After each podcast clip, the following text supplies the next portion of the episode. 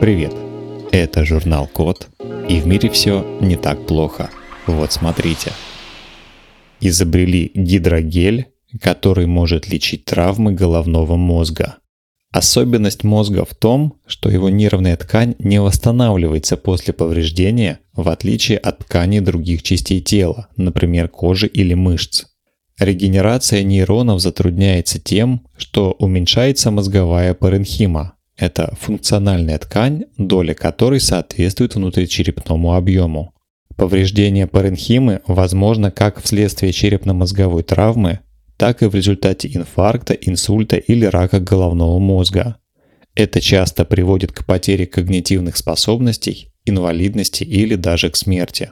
В Японии научились восстанавливать нервную ткань головного мозга при помощи специального гидрогеля из стволовых клеток. Гидрогель биосовместимый и состоит из положительно и отрицательно заряженных мономеров в равных пропорциях.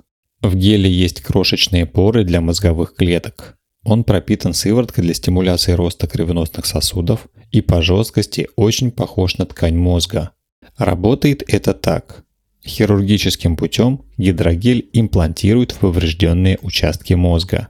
Постепенно иммунные клетки и нейроны из окружающей гидрогель ткани проникают в его поры и в нем начинают расти кровеносные сосуды. После этого в гель вводят нервные стволовые клетки.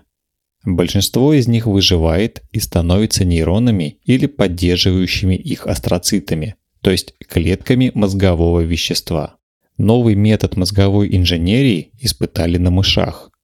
Спустя три недели их клетки заполнили гидрогель, после чего мышам ввели стволовые клетки. Через 40 дней стволовые клетки не только превратились в клетки мозга, но и мигрировали из гидрогеля в окружающую мозговую ткань. Значит, настолько хорошо прижился материал. Разделение этапов оказалось очень важным в эксперименте. Если имплантировать гель одновременно с добавлением стволовых клеток, процедура не увенчается успехом. Предстоит еще много работы до испытаний на людях, но результаты уже обнадеживают – Возможно, в будущем такой способ лечения поможет многим пациентам после травмы или после повреждения головного мозга.